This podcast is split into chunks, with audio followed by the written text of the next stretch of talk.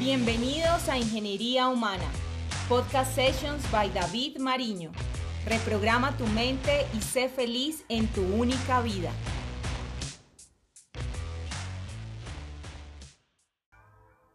Nuestra vida depende de las preguntas que nos hacemos. Cuando entendí y fui consciente del poder de esto, me di cuenta que muchas veces, por no decir casi siempre, uno mismo es el que se jode su inteligencia emocional y por lo tanto muchos de los resultados que buscamos. Y es que el tema es muy sencillo. Yo sé que a ustedes esto no les ha pasado, pero imagínate que eres una persona normal y que estás cuadrado, ennoviado con alguien y estás muy tragado, súper enamorado de esa persona. Y un día esa persona decide por X, Y o Z motivo dejarte y simplemente se va decidiendo acabar con la relación. Piensen en qué tipo de preguntas se haría una persona normal, no ustedes. Seguramente pensaste en preguntas como ¿qué hice mal? ¿Por qué yo otra vez? ¿Será que tiene otra persona? Y muchas otras más. El tema es que con base a estas preguntas nuestro cerebro comienza a buscar respuestas. Y miren, yo digo que nuestro cerebro es como Google. Si nosotros entramos al buscador de Google y digitamos el Papa Francisco es el hombre más bueno del mundo, nos van a salir un millón de resultados. Y si en cambio buscamos el Papa Francisco es el hombre más malo del mundo, también nos van a salir casi un millón de resultados. Nuestro cerebro nos da las respuestas a lo que le preguntamos. Entonces, volviendo al ejemplo anterior, cuando esa persona se pregunta ¿qué hice mal en mi relación? Su cerebro va a comenzar a buscar algo relacionado a esa pregunta. Y se va por ahí tres años antes cuando un día no le entregó flores a la novia y ella ese día se puso brava y ¡boom! Ahí es cuando se dispara la loca de la casa, es decir, nuestra mente. Y nos comienza a decir, si ves, esa es la razón por la que te dejó tirado, por no haberle dado flores ese día. Y por lo tanto sufre porque te lo mereces. Eres una mala persona. Y lo peor está por venir, porque en el momento que encontramos esa respuesta, nuestro estado emocional, energético y físico comienza a afectarse nuestro cuerpo comienza a tomar posturas relacionadas a una emoción no favorable. Encorvamos la espalda, bajamos los hombros, ponemos la mirada hacia abajo, cerramos los brazos y las piernas, contraemos el tórax y en este punto estamos activando una bomba de tiempo. Porque a pesar que nuestro cerebro es una máquina perfecta y superpoderosa, le gusta hacer procesos básicos. Y uno de esos es encontrar coherencia en las cosas. Entonces, con la persona del ejemplo anterior, cuando éste encontró una respuesta que le generó pensamientos y emociones negativas, y la fisiología de su cuerpo está jodida, pero alineada con los pensamientos, entonces ahí nuestro cerebro encuentra coherencia y nos da un like, un me gusta. Y ya en esa línea quiere seguir buscando más coherencia. Y es cuando ponemos una canción triste, la acompañamos con licor, que es un depresor del sistema nervioso central, y en ese estado comenzamos a buscar más coherencia. Entonces comenzamos a hablar con amigos que están en un estado emocional peor o más bajo que el de nosotros o que entran a victimizarnos. En ese estado nuestro cerebro va a estar feliz porque todo el proceso es muy, muy, muy coherente. Pero ¿qué hubiera pasado si desde el principio nos formulamos otro tipo de preguntas? Como por ejemplo, ¿Qué oportunidad me está dando la vida con esto que está pasando? Otra, ¿cómo puedo ganar yo con eso que está pasando? Y una tercera, ¿qué voy a hacer para aprovechar esa oportunidad que me está dando la vida de manera que me permita crecer y progresar? Tres preguntas que en el momento en que las hacemos, nuestro cerebro va a comenzar a buscar respuestas claramente alineadas a esa pregunta. Y cuando las encuentra es que la magia comienza a pasar, porque vamos a manejar mejor nuestro estado emocional y tener un mayor coeficiente de inteligencia emocional para manejar las situaciones tanto sobre las que tenemos control como sobre las que no. A la loca de la casa, esa voz que muchas veces hemos escuchado, que nos habla al oído y que cuando queremos algo nos comienza a decir, no puedes, que si ya lo intentaste y fracasaste, ¿por qué lo vas a intentar de nuevo? Que no te lo mereces, que es mucho para ti, etcétera, etcétera. A nuestra mente tenemos que aprender a hablarle, ya que ella tiene el poder de crearnos o de destruirnos.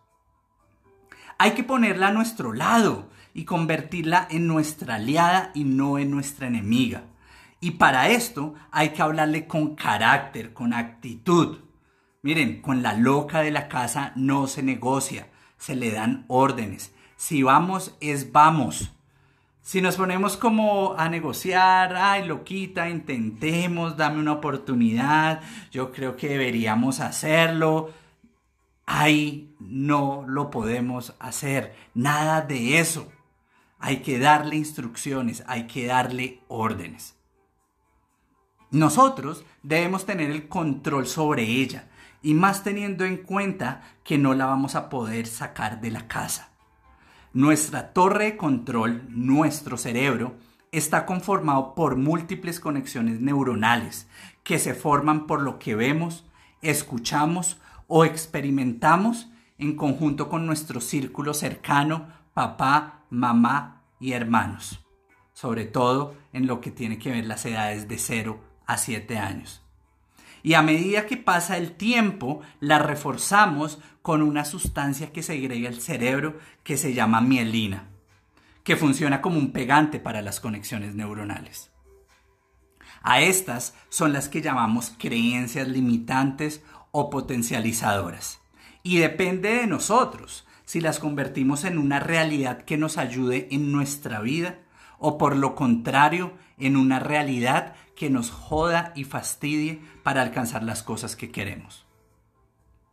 Y estas creencias definen lo que es nuestra casa emocional, es decir, las emociones que controlan nuestra vida día a día. Miren, la mayor cantidad de personas tiene una docena de emociones y de esas solo seis son potencializadoras. O sea, seis no más. Y así vivimos día a día en todo lo que pensamos y hacemos. Nuestra mente tiende a reducir las cosas y volverlas hábitos.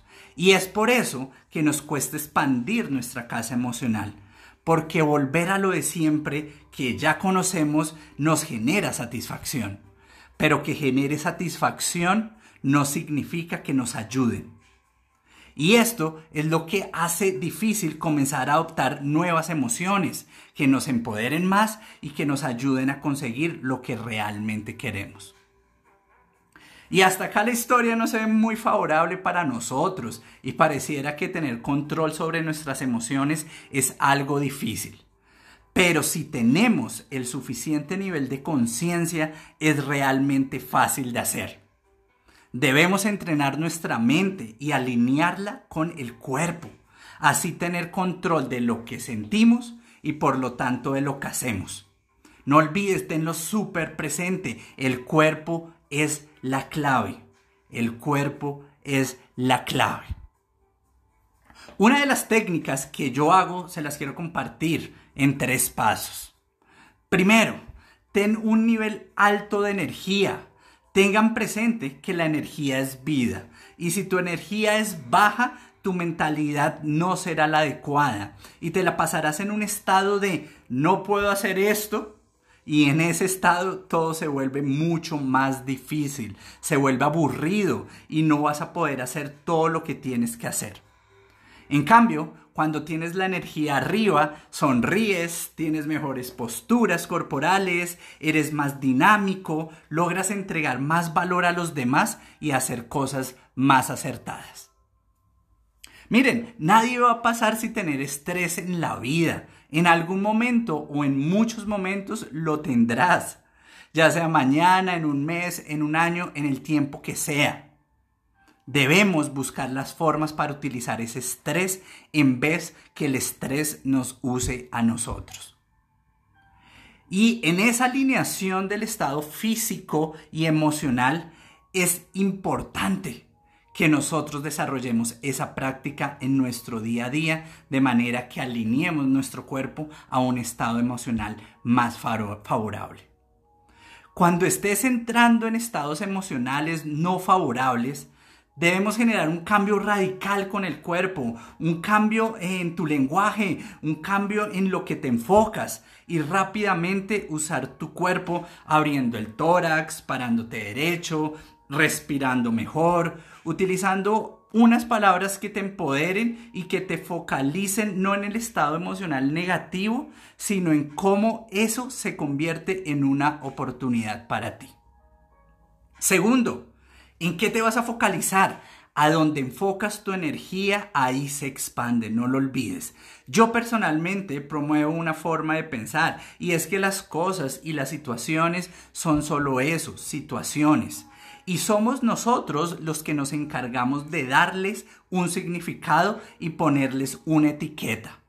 Por lo tanto, está en nuestras manos focalizarnos en las cosas que están bajo nuestro control y sobre las que no, que muchas veces son las que más nos congestionan, saber cómo darles un significado diferente, que nos ayuden a tener las emociones y el estado ideal para poder continuar. Hay que entender el poder de los problemas. La mayoría de las personas les hacen el quite a los problemas porque le dan un significado de que algo está mal. No entienden que los problemas son regalos y oportunidades. Los únicos que no tienen problemas son los muertos. Si no tienes problemas, no te sentirás retado, no creces, no desarrollas nuevas habilidades. El mayor de los problemas es que pensemos que no deberíamos tener problemas. Los problemas nos hacen sentir más orgullosos de nosotros mismos cuando los superamos. Construimos inmunidad ante futuros retos y descubrimos qué tan fuertes somos. Tercero, si complementamos los dos anteriores pasos con la estrategia de motivación correcta, vamos a tener total control de nuestras emociones y por lo tanto de lo que hacemos, lo cual se ve reflejado en los resultados que obtenemos.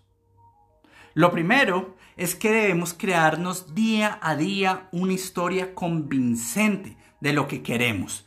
No centrarnos tanto en el cómo lo vamos a hacer, sino en el por qué lo hacemos es decir, en nuestras razones poderosas. No utilizamos la estrategia correcta porque nuestra historia nos autosabotea o nos dice otra cosa. La historia que te cuentas de ti mismo transforma todo. Divórciate de la historia de limitación. Si tú tienes la historia correcta, será mucho más fácil encontrar o crear la estrategia correcta. Hay dos grandes estrategias de motivación que nos rigen como personas. Primero, nos alejamos del dolor o segundo, nos acercamos al placer. No hay ninguna mejor que la otra. Lo digo porque es normal que se piense que alejarse del dolor es malo. Acá lo importante es aplicar la estrategia que nos haga mover. Identifica cuál es la que más te funciona a ti para ser exitoso en las cosas grandes o pequeñas que ya, los, ya lograste. En otro podcast les estaré compartiendo más sobre este tema de las estrategias de motivación.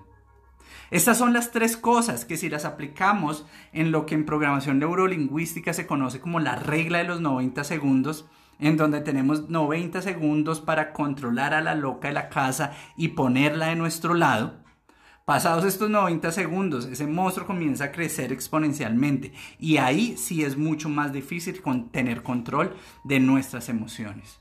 Así que en 90 segundos aplica las estrategias correctas. Enfócate en lo que te genere crecimiento y progreso. Utiliza tu cuerpo a tu favor. Utiliza un lenguaje y un significado adecuado y claramente hazte las preguntas correctas.